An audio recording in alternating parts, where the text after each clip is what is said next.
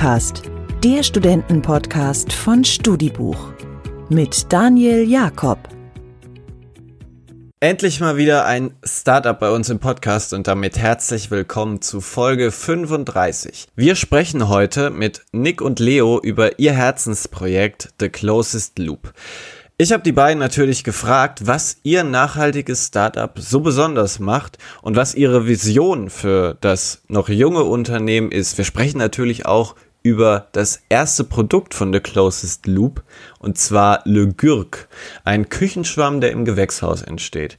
Wie er das tut, erklären uns die beiden natürlich. Und ganz nebenbei hat Nick während der Folge auch so gedroppt, dass er und Leo ja ein Paar sind, was mir vorher gar nicht klar war. Aber das konnte ich natürlich nicht einfach so stehen lassen und äh, habe ein bisschen nachgefragt und äh, die beiden reden sehr offen darüber, welche Gedanken man sich in solch einer Situation macht und äh, auch ganz offen über den Gründungsprozess, so dass vielleicht auch ihr da draußen nach der Folge sagen könnt, gründen, ist das jetzt was für mich oder eher nicht? Bevor es jetzt mit der Folge losgeht, gibt es noch ein Gewinnspiel mit der Chance auf ein tolles Paket von The Closest Loop inklusive dem ersten Produkt Le Gürk. Alles, was ihr dafür tun müsst, ist mir folgende Schätzfrage zu beantworten. Gehen wir davon aus, dass jeder der etwa 41 Millionen Haushalte in Deutschland nur einen Spülschwamm pro Monat verwendet. Wie viele Kilogramm Plastikmüll werden dann bereits pro Jahr produziert? Sind das A 1,5 Millionen Kilogramm oder B 5 Millionen Kilogramm? Wir haben auf der Instagram-Seite von Studibuch einen Post vorbereitet zu diesem Gewinnspiel. Wenn ihr jetzt glaubt, die Antwort zu kennen, dann kommentiert ihr einfach unter diesem Gewinnspiel-Post den Buchstaben A, wenn ihr glaubt, es sind 1,5 Millionen Kilogramm Plastikmüll pro Jahr, oder B, wenn ihr glaubt, es sind 5 Millionen Kilogramm Plastikmüll. Also einfach nur den Buchstaben kommentieren unter dem Instagram-Post und dann seid ihr auch schon dabei. Und im Post findet ihr dann auch alle Infos, wie lang dieses Gewinnspiel geht und ob das noch aktuell ist und äh, so weiter. Genau. Viel Spaß mit der Folge. Ach, und kleiner Tipp, wir lösen diese Schätzfrage im Laufe der Folge auf. Also ihr könnt auch einfach dranbleiben. Viel Spaß!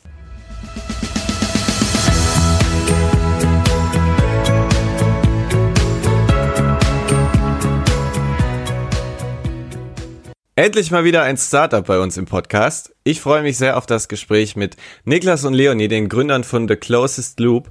Und äh, damit herzlich willkommen, ihr beiden, hier bei uns im Podcast. Ja, vielen Dank für die Einladung auf ja. jeden Fall von unserer Seite schon mal. Wir freuen uns sehr dabei zu sein. Genau, wir freuen uns. Mit neuen Gästen machen wir hier immer zu Beginn eine kleine Fragerunde, bei der ihr euch schnell entscheiden müsst. Und äh, dann sehen wir auch mal, wie ähnlich ihr euch vielleicht seid. Ready? Ja, okay. los geht's. Weißwein oder Astra? Weißwein. Astra. Berge oder Meer? Berge. Meer. oh je. Nachteule oder Morgenmensch? Morgenmensch. Sonntag oder Montag? Sonntag. Sonntag. Abends auf der Couch oder auf dem Laufband? Auf dem Laufband. Laufband, dann Couch. Okay, ja, ist nicht, nicht, nicht ganz so eindeutig. Vielleicht äh, macht es das Gespräch schlauer, ob ihr euch eher ähnlich oder eher unterschiedlich seid.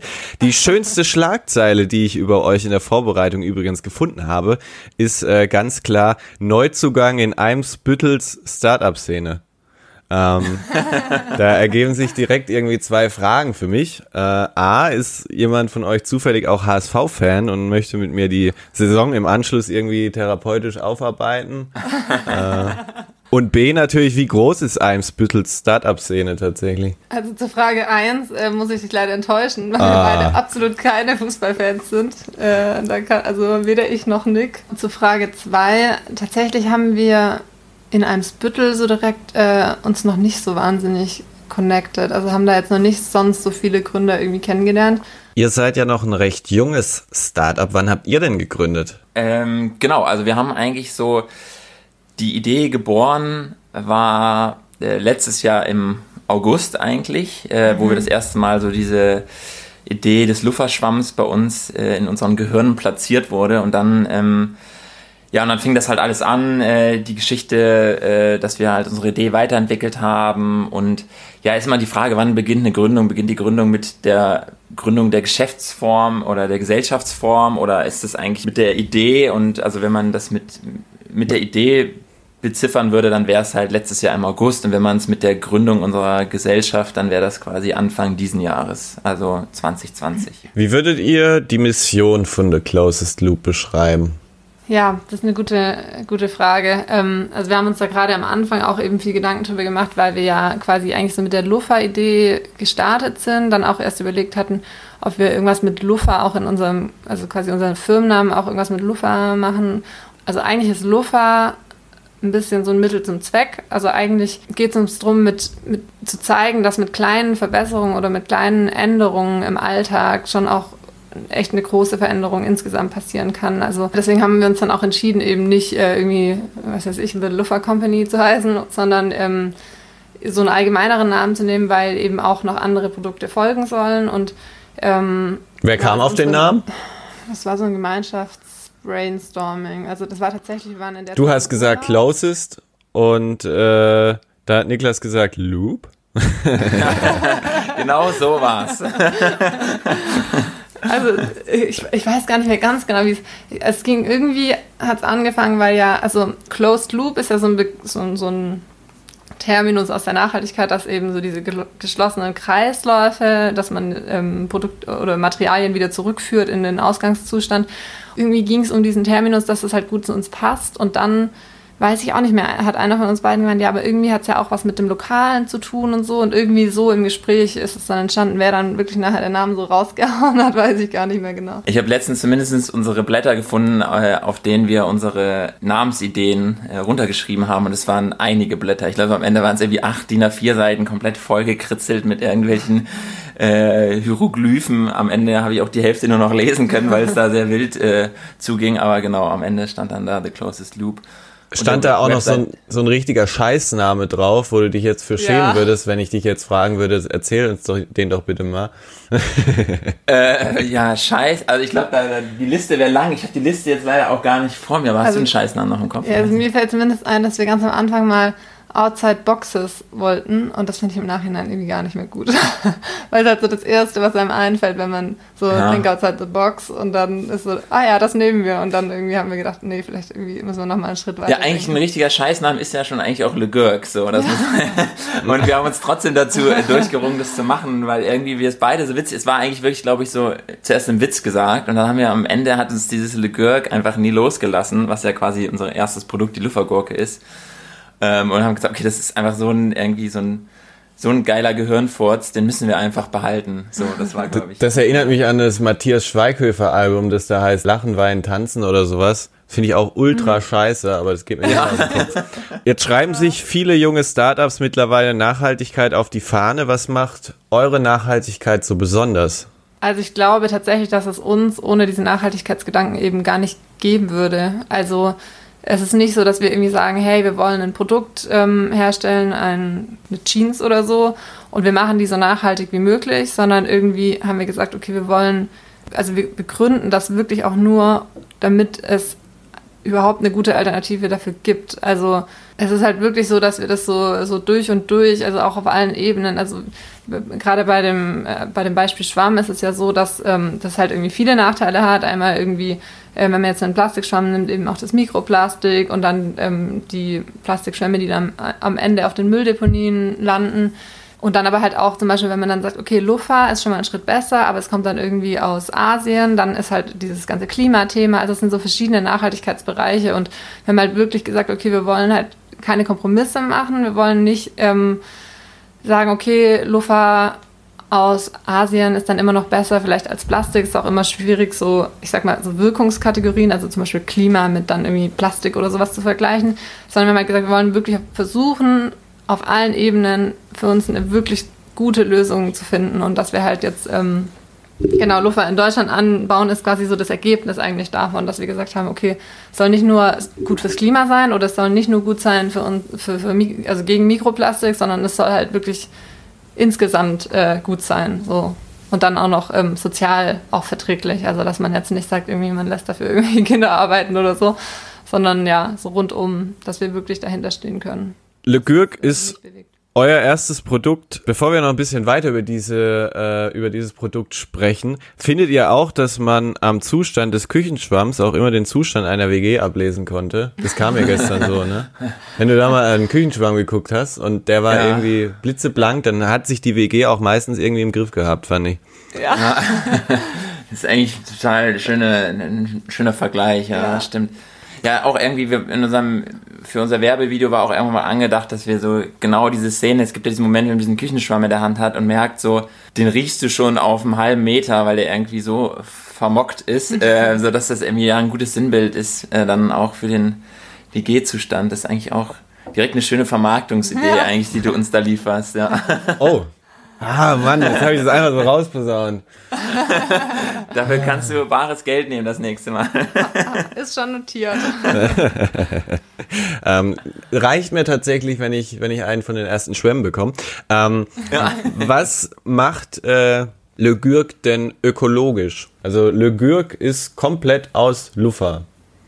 Genau. Genau. Ja. ja. Für alle, die jetzt Luffa nicht kennen, ähm, Luffa ist eigentlich ein Kürbisgewächs, das ähm, aussieht wie so eine Gurke oder eine Zucchini und wächst an so Sträuchern und da ist halt das Besondere, wenn die ähm, ausgereift ist, dann bildet die halt so eine Faserstruktur aus, die erstaunlich robust dafür ist, dass es halt eigentlich ein komplettes Naturprodukt ist. Das heißt, eigentlich ist es halt ein hundertprozentiges Naturprodukt.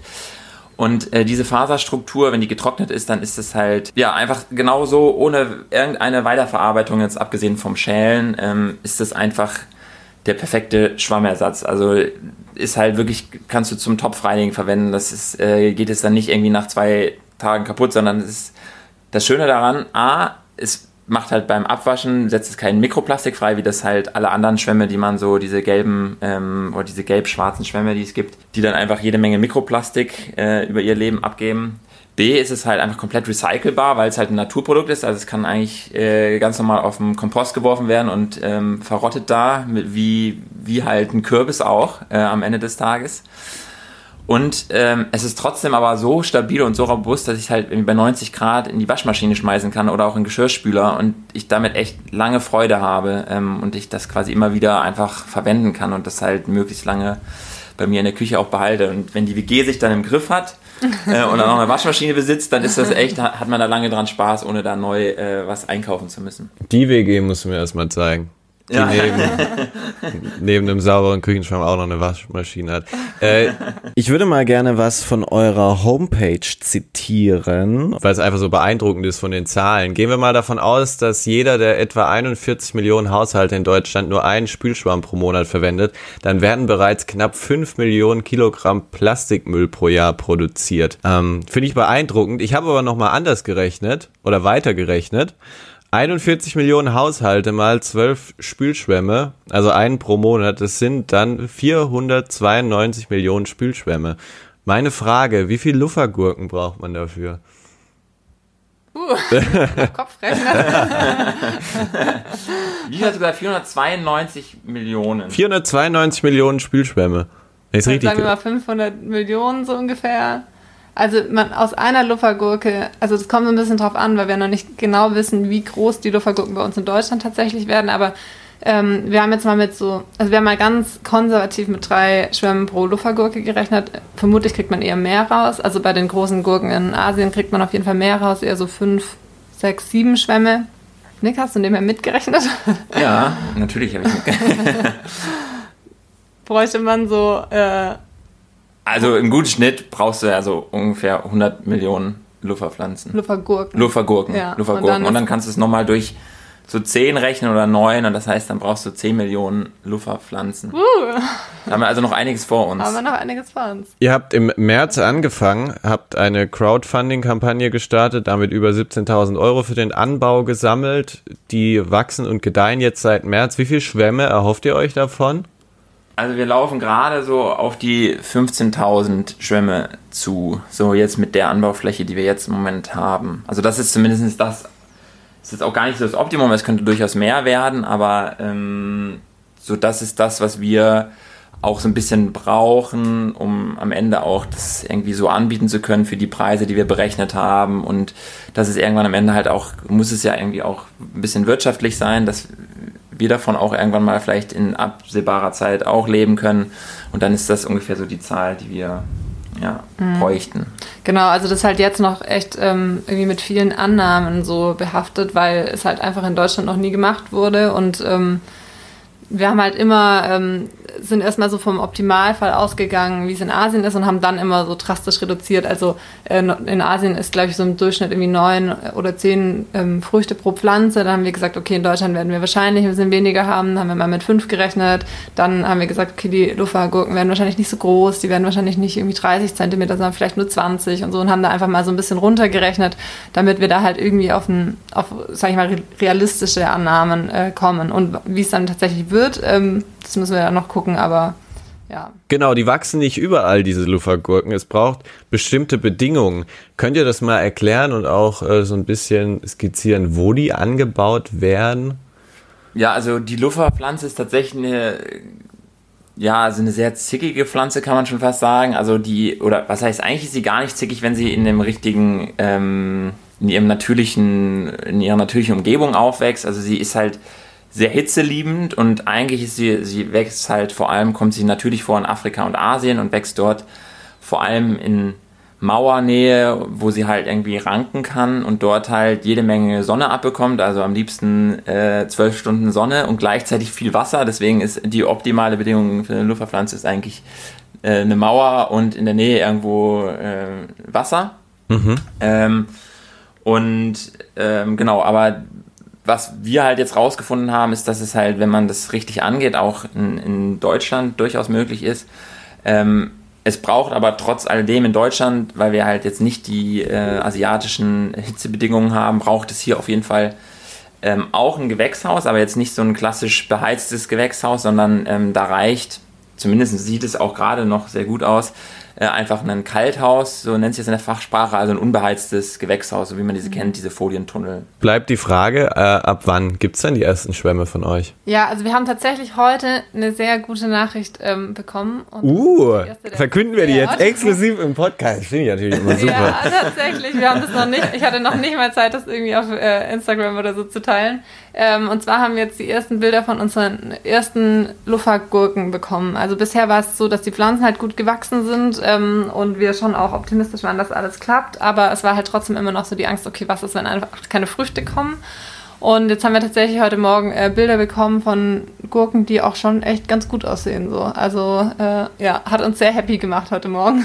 War ein gutes ähm, Gefühl. und ja, ja, das nimmt dann schon so ein bisschen den Druck, weil man weiß ja dann doch nie was passiert. Also man kann zwar irgendwie, was weiß ich, so viel gelesen haben, wie man will und ähm, mit, dem, mit der Temperatur im Gewächshaus müsste es eigentlich auch passen und so, aber ja, wer weiß, was die dann irgendwie, was dann halt passiert. Genau, deswegen können wir jetzt ähm, auch mit relativ gutem Gewissen sagen, dass es dann die ersten Schwämme auf jeden Fall ähm, ungefähr im Oktober gibt. Also es ist immer noch so ein bisschen die Frage, also es, die müssen vor dem ersten Frost geerntet werden. Ähm, genau, wann das dann ganz genau ist ähm, und wie reif die dann sind, ob es jetzt irgendwie Ende September, Anfang Oktober oder so ist, ähm, das muss man dann noch gucken, aber so um den Dreh. Ja, oder wow, perfekt zum Semesterstart. Ja, ja. genau. Für den großen WG-Test. Kann man bei den ganzen Erstsemesterpartys verteilen. Dann. Und äh, ihr verschickt das dann, also das gibt es erstmal nicht im Einzelhandel wahrscheinlich, ne? Ja, also beziehungsweise ähm, wird jetzt erstmal die Crowdfunding-Kampagne wird komplett verschickt. Ähm, und dann ist aber auch einfach äh, bei uns, unsere Philosophie ist so, dass wir das eigentlich schnellstmöglich auch in Einzelhandel bringen wollen. Und wir sind da auch schon auch im Gespräch mit vielen, ähm, vor allem jetzt gerade noch mit Unverpacktläden, ähm, die halt auch gerade schon auch zum Teil Luffergurken haben, aber die halt auch alle halt aus Asien kommen. Und da ähm, sind wir aber eigentlich so, kann man sagen, langfristig ist das so unser Ziel, eigentlich alles in Einzelhandel zu bringen, damit wir halt auch gerade, weil wir haben ja ein regionales Produkt und wir wollen auch irgendwann noch regionaler anbauen, als wir es jetzt gerade schon machen, weil jetzt gerade ist Süddeutschland unser Testballon, aber wir lassen auch schon in Hessen anbauen. Und ähm, wir wollen einfach am Ende, dass wir möglichst viele kleine Landwirte haben, die für uns Luffergurke anbauen, dass wir halt dann auch lokal beliefern können, ohne jetzt irgendwie immer Pakete durch ganz Deutschland schicken zu müssen. Aber diese Lufferschwämme sind erst der Anfang. Äh, ihr habt euch fest vorgenommen, da kommt noch mehr. Gibt es schon Ideen für neue Produkte? Genau, ja, also es gibt tatsächlich schon Ideen. Äh, Könnt ihr jetzt natürlich nicht verraten, das kann man jetzt nicht so exklusiv machen. alles, alles streng geheim. Ja. ja. genau. Also wir sind tatsächlich an einem anderen Produkt gerade konkreter dran. Da sind wir jetzt auch in Kontakt schon mit verschiedenen Dienstleistern, die wir dafür benötigen. Und genau, das haben wir uns so als Ziel gesetzt, dass wir quasi die Zeit, in der jetzt der Anbau stattfindet, weil der Anbau ja wirklich komplett auch von einem Landwirt betreut wird. Und klar, wir müssen wir halt Sachen vorbereiten für dann die Weiterverarbeitung und so weiter. Ähm, aber dass wir die Zeit halt auch schon parallel nutzen, um irgendwie noch ein weiteres Produkt auch ähm, zu entwickeln, was dann auch nicht so saisonabhängig ist. Weil das ist halt tatsächlich bei diesem Luffer-Thema jetzt so, dass wir das ja jetzt einmal ein Jahr testen mussten quasi, also auch wenn es ein großer Test ist, aber trotzdem mhm. konnten wir es ja nicht sicher sagen. Ähm, und dann haben wir halt einfach erst wieder die Chance, quasi im nächsten Herbst die nächsten Produkte äh, zu ernten, zu haben. Ähm, und genau damit einfach diese diese Saisonabhängigkeit nicht so stark ist, haben wir gesagt, ähm, dass wir auf jeden Fall auch noch ein Produkt haben wollen, was unabhängig von Lufa ist ähm, und was auch, ich kann ja sagen, so grob in dem Bereich auch äh, so Küche, Haushalt, Nachhaltigkeit ähm, ist, genau. Ich bin auf jeden Fall gespannt, was da noch kommt. genau, lasst uns ein bisschen über den Gründeralltag sprechen. Ein Mann und eine Frau gründen. Das hatten wir bisher im Podcast noch nicht. Bisher waren hier immer nur männliche Gründerduos zu Gast. Warum ist eure Combo die bessere? Ja, Nick, dann hau doch mal raus. Ja, bei uns kommt ja nicht nur dazu, dass wir äh, Mann und Frau sind, sondern wir sind auch noch äh, ein Paar. So, ich weiß gar nicht, ob man das rauslesen kann auf der Website, aber ich glaube schon, ne? Kann man es nicht. Ich weiß nicht, wusstest du es? Nee. Nee, du wusstest nicht. Okay, siehst du, jetzt hast du, äh, jetzt haben wir dich auch noch überrascht. Ähm, Ah, jetzt genau, witzig, jetzt erfahre ich, da, da, hätte ich ja ganz andere Fragen gestellt. Ja, ja.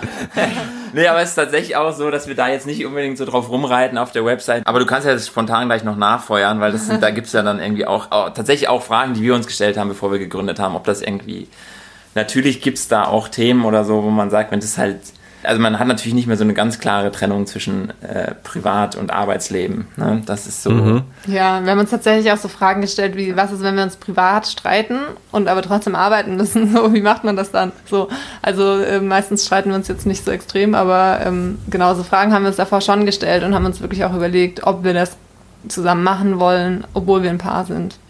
Das ist mega spannend, ja. Wann, wann kam denn so die Idee, ja, vielleicht könnte man da was doch zusammen machen und so? Also ich glaube, angefangen hat, also bei Nick war es eigentlich eh schon klar, dass er was gründen wollte. Also auch generell, er hat ja auch einen Master äh, in Entrepreneurship gemacht ähm, und war da eh so auf dem Trip, sag ich mal. Und bei mir war es halt so, dass ich, ähm, also ich habe ja mein Master in Nachhaltigkeitsmanagement gemacht und habe irgendwie auch halt die ganze Zeit schon so gedacht, boah, irgendwie, da gibt es so viele Themen, die ich gern verändern würde, bei denen ich irgendwie das Gefühl habe, dass ich die am meisten verändern kann, wenn ich selber irgendwas starte. Mhm. Und ich glaube, das war dann so die Kombi, so nix Gründungswissen ähm, und, und Gründungs... Äh, Triebe, sage ich jetzt mal. Und ähm, bei mir halt so dieses Thema mit der Nachhaltigkeit, dass ich da irgendwie was verändern wollte. Und dann, ja, haben wir uns schon immer wieder mal darüber unterhalten, dass wir da beide irgendwie Bock drauf hätten, was zu gründen. Am Anfang war es eher nicht so geplant, dass wir das zusammen machen, sondern vielleicht eher jeder mit jemand anderem. Nick hatte auch mal andere Projekte noch mit, mit anderen ähm, Freunden und Kommilitonen. Ähm, und dann kam aber so diese Idee mit der Lufa und dann irgendwie hat sich das dann so ergeben, dass wir gesagt haben, okay, jetzt haben wir halt so eine Idee, die wir beide total gut finden und wir haben eigentlich beide auch Interesse am Gründen und dann, ähm, warum, warum probieren wir es nicht einfach? Eigentlich hat man ja auch nichts zu verlieren. Welcher Zeitraum war das? Wann habt ihr euch kennengelernt und wann habt ihr dann entschieden, okay, jetzt machen wir es zusammen? Ich muss also jetzt ein bisschen so Kai, Kai, Kai Pflaume-mäßig nachfragen. Ja, ja, nee, sehr gut, sehr gut, sehr gut. Ja. ähm, nee, also wir sind jetzt schon fast vier Jahre zu, zusammen so und es war, glaube ich, einfach dieser Zeitpunkt von Idee zu wir machen das, das war, glaube ich, ein super kurzer Zeitraum, weil wir auch am Anfang relativ naiv an die Sache drangegangen sind und gesagt haben, hey, lass uns das doch einfach mal testen und ähm, das kann man ja ohne viel Aufwand einfach mal durchspielen. So war zumindest unser naiver Anfangsglaube, bis wir dann gemerkt haben, dass auch dieses einfach mal kurz testen halt am Ende dann mehr oder weniger zur Vollzeitbeschäftigung wurde, gerade auch zur Crowdfunding-Zeit, wo wir halt wirklich dann, also ja, halt einfach sau viel Zeit da reingesteckt haben. Und ich glaube, es war dann schon am Anfang natürlich immer die Frage so, kann das halt die Beziehung belasten und so und es äh, gibt sicherlich irgendwann, ich denke mal, wenn im Moment gab es halt noch keine kritischen Entscheidungen, aber es wird bestimmt immer mal Entscheidungen geben, wo wir uns nicht unbedingt einig sind. Und ja, da muss man dann, glaube ich, einfach einen guten Weg finden. Ähm, ist eure Wohnung groß genug, dass ihr euch da äh, mal einen Tag lang aus dem Weg gehen könnt? Das ja, ist, ist ja. das Wichtigste, Ja. oder? ja, genau. da haben wir extra drauf geachtet bei der neuen Wohnung. Ja, wir sind tatsächlich im März umgezogen, Anfang, also auf Anfang März und ähm, es war auf jeden Fall ein wichtiges Kriterium, dass es ein Arbeitszimmer gibt. dass man dann auf jeden Fall, dass sich da auch immer einer zurückziehen kann ins Arbeitszimmer, der andere irgendwie arbeitet im Wohnzimmer oder so, dass man ein bisschen räumliche Trennung mal hat. Jetzt muss ich das Ganze Dann natürlich. kam auch noch Corona. Ach so, oh ja, stimmt. Das ist äh, Belastungsprobe für eine Beziehung, ne? Aber g- ging, glaube ich, nicht nur euch so. Jetzt muss ich das Ganze natürlich noch ein bisschen auf die Spitze treiben. Diese Frage habe ich tatsächlich, äh, die, die, die liegt so vor mir. Ähm, die habe ich euch auch im Vorgespräch gesagt, ohne dass ich wusste, dass ihr ein Pärchen seid. Aber gibt es Eigenschaften, um die ihr den jeweils anderen beneidet? Ja, also bei mir gibt es an. Ich fange einfach mal an. Also bei mir ist es tatsächlich so, dass ich, ähm, jetzt komme ich hier wirklich vor als Pflaume, ähm, dass ich bei Nick so die, die Extrovertiertheit und das auf Menschen zugehen und so ähm, beneide. Das habe ich ähm, nicht so. Das, also ich war früher extrem schüchtern, das hat sich äh, ein bisschen gebessert, aber ich bin da trotzdem auf jeden Fall deutlich noch die introvertiertere von uns beiden. Ähm, und ich merke schon, dass das auch so beim Gründen und so schon seine Vorteile hat. Also einfach dieses, ähm, hey, ich rufe da jetzt mal an und dann rufe ich halt noch ähm, zehn andere Leute an und frage einfach mal nach und dann schnacke ich hier mal mit dem und dem und dem und so. Da merke ich schon, dass das einfach ähm, viel bringt und es auch einfach schön ist. Ne? Dadurch kriegt man ja auch dann, ähm, keine Ahnung, gute Kontakte, interessanten Austausch und sowas. Und ähm, ja, das wäre schon eine Eigenschaft, die ich, die, die, die ich auch manchmal gerne hätte. Danke. ähm, ja, aber ich will den Ball natürlich direkt zurück. Also diese Eigenschaft, die, also sei es dieses Extrovertierte, ähm, die bringt natürlich dann bei mir halt auch die Nachteile mit, die ich dann an Leo bewundere, an, auf der anderen Seite, dass ich halt gerne einfach mal äh, auf irgendwas zustürme und mache und schnell irgendwie im Tun bin und dann mir schon dieses strategische Denken, was halt Leo unglaublich stark hat, einfach Sachen, wie man Sachen strukturiert angeht und wie man, sage ich mal, den größeren Plan immer noch im Auge behält, den ich schnell gerne verliere in diesen operativen Tätigkeiten. Also das ist, glaube ich, was, was ich dann Leo unglaublich bewundere, dass sie da so äh, immer das Größere auch in ihrer Vision hält und das Ganze immer so, bei, so eine Marschroute beihält. Und ich renne dann los und mache dann so die kleinen Mini-Aufgaben. So. Ich bin dann eher so der, der Bauer. genau, ja, ja. Jetzt, jetzt kommt ein bisschen ein Stimmungskiller tatsächlich. Ähm, wir wollen natürlich auch ein ehrliches Bild über diesen nicht ganz so leichten Gründungsprozess, ein ehrliches Bild einfach zeichnen. Ähm, euer Startup ist noch in den Anfängen. Mal eine ganz doofe Frage. Von was lebt ihr gerade? Ja, also ähm, wir arbeiten beide noch ähm, nebenher was anderes. Also ich äh, kann ja bei mir mal anfangen. Ich arbeite ähm, nebenher noch in der Klimaschutzberatung. Also ich habe ähm, Ende letzten Herbst meinen Master eben fertig gemacht und dann äh, hatten wir so ein paar Monate mit teilweise Reisen und gleichzeitig diese Luffer-Idee vorantreiben und dann habe ich ab Januar quasi in der Klimaschutzberatung angefangen in Teilzeit. Also ich habe dann auch bewusst einen Teilzeitjob gesucht, weil ich halt, ähm, also wir wussten ja erstens mal noch gar nicht, ob das überhaupt klappt mit den, mit den Luffers und ähm, wir wussten zwar auch, dass wir noch andere Produkte machen wollen, aber dass es halt einfach nicht so schnell geht, dass man davon leben kann und ähm, genau, deswegen habe ich mir dann einen Teilzeitjob gesucht, um einfach auch nicht so diesen finanziellen Druck zu haben, boah, es muss jetzt alles sofort gehen und so, weil ich mich auch kenne und weiß, dass ich damit auch nicht so gut umgehen kann, wenn ich dann da voll den Stress im Nacken habe. Genau, und jetzt äh, arbeite ich da Teilzeit und eben Teilzeit bei The Closest Loop. Und ähm, es war dann schon auch manchmal stressig, also gerade in der, was Nick auch vorhin meinte, in der Crowdfunding-Zeit, äh, wenn man das die ganze Zeit jeden Tag irgendwie pushen muss und ähm, Sachen beantworten muss und so. Es war einerseits total schön und aufregend und andererseits schon auch ähm, eine anstrengende Zeit. So.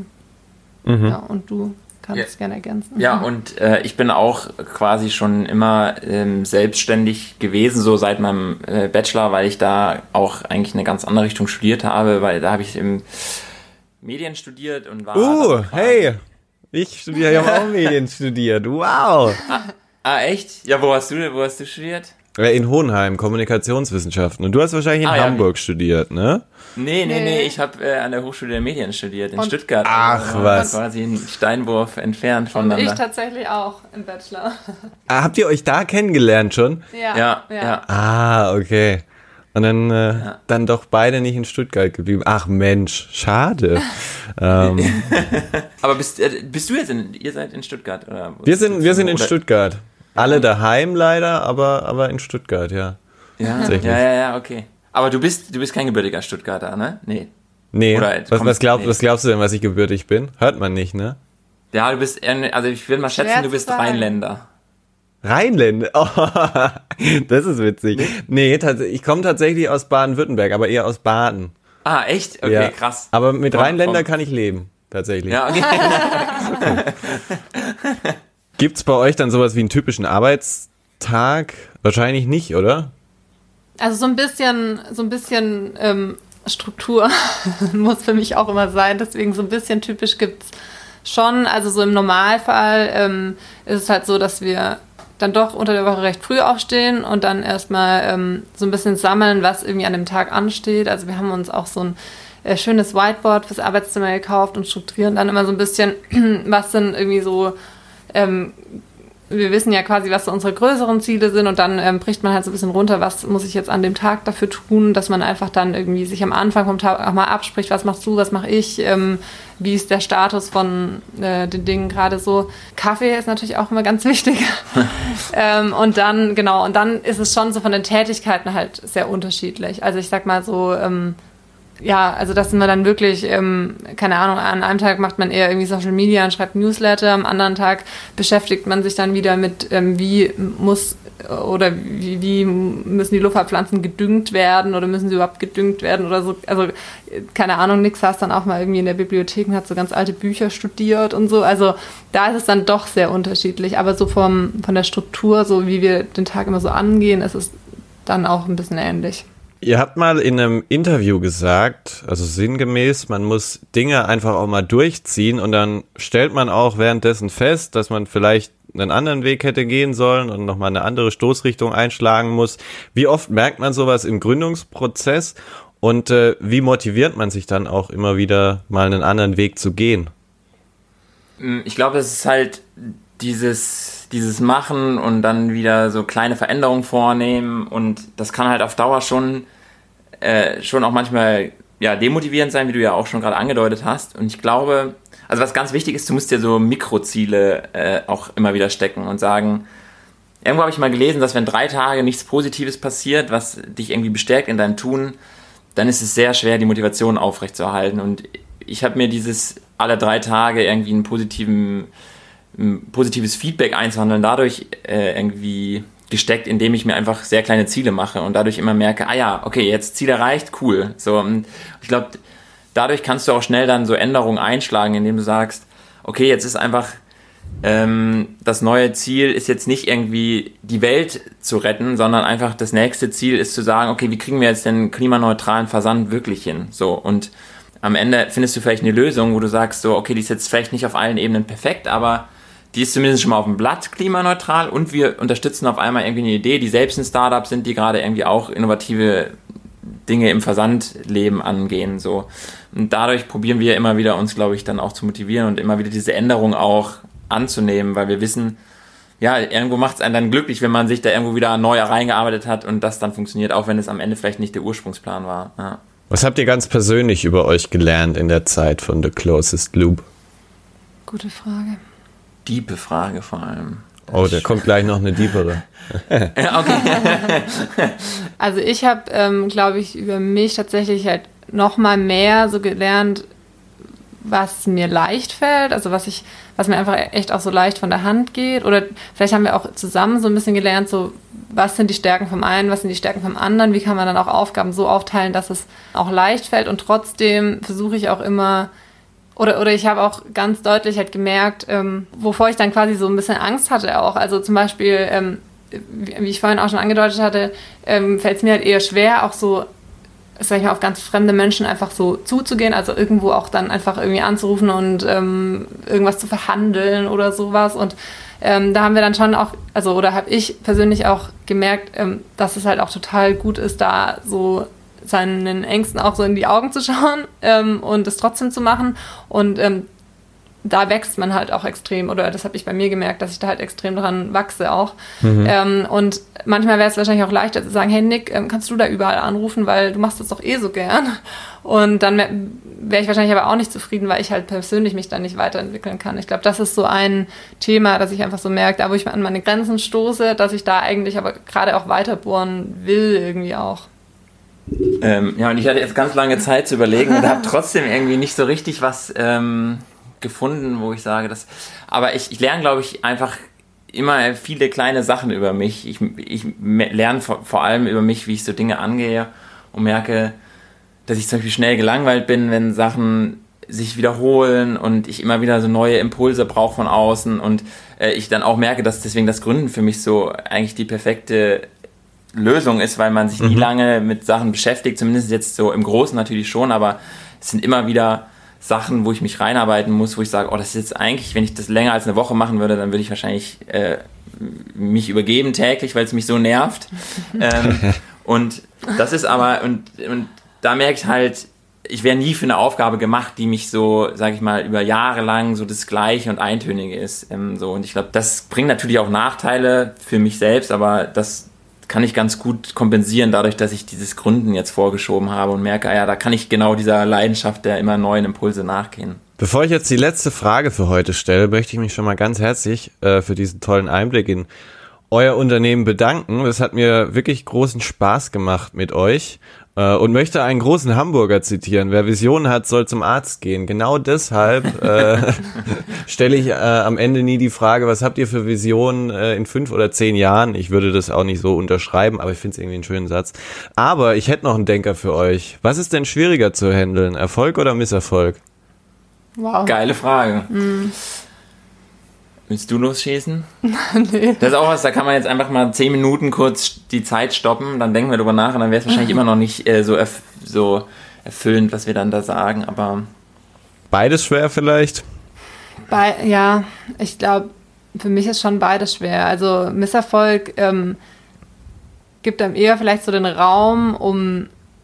Also ich glaube, wenn man immer nur Erfolg hat, dann also wächst auch so der, der Druck irgendwie so nach Perfektion und dass auch weiterhin alles ähm, irgendwie klappen muss. So, also ähm, ich hatte tatsächlich so, also um jetzt mal ein bisschen kurz auszuholen, also in Schulzeiten und so irgendwie nie Schwierigkeiten, auch im Studium und so. Und als ich dann so im Job irgendwie das erste Mal auch so ja, so, so kleine Misserfolge ähm, gestoßen bin, war das für mich dann irgendwie extrem schwierig, damit umzugehen. Deswegen glaube ich, wenn man halt Misserfolge dann irgendwie erlebt hat, dann hilft es einem auch irgendwie, weil man dann weiß, okay, die Welt geht nicht unter, ich kann da jetzt einfach irgendwie mal weiter probieren. Ja, Misserfolge sind natürlich auch immer hart in dem Moment.